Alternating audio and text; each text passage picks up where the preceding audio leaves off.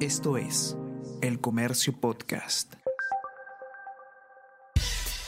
Buenos días, mi nombre es Soine Díaz, periodista del Comercio, y estas son las cinco noticias más importantes de hoy, jueves 30 de junio.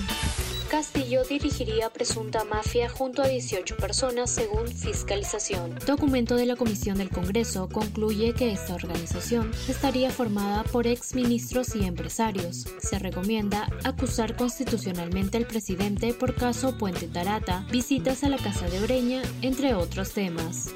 Perú Libre pide que el presidente renuncie al partido. Encabezados por el secretario general de Perú Libre, Vladimir Cerrón, la bancada de dicha organización política se reunió ayer por casi cuatro horas en su local de la Avenida Brasil. Ahí los congresistas acordaron respaldar una propuesta de la dirigencia, solicitarle al presidente Pedro Castillo que renuncie a su militancia antes de iniciar un proceso disciplinario contra él. Bomberos buscan apagar incendio forestal en el distrito de Machu Picchu. Un incendio forestal avanza incontrolable hasta el sitio arqueológico de Yamacancha, ubicado en el sector de San Antonio de Torontoy, en el kilómetro 95 de la ruta Machu Picchu hidroeléctrica en Cusco. Así lo informó la Municipalidad Distrital de Machu Picchu.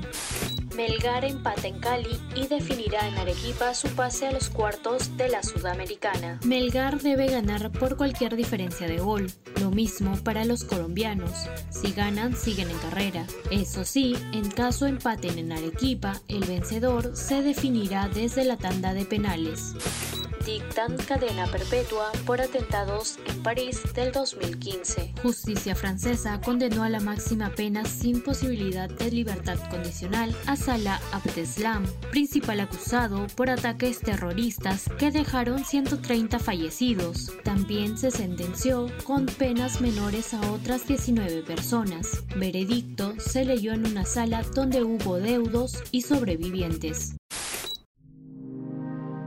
El Comercio Podcast.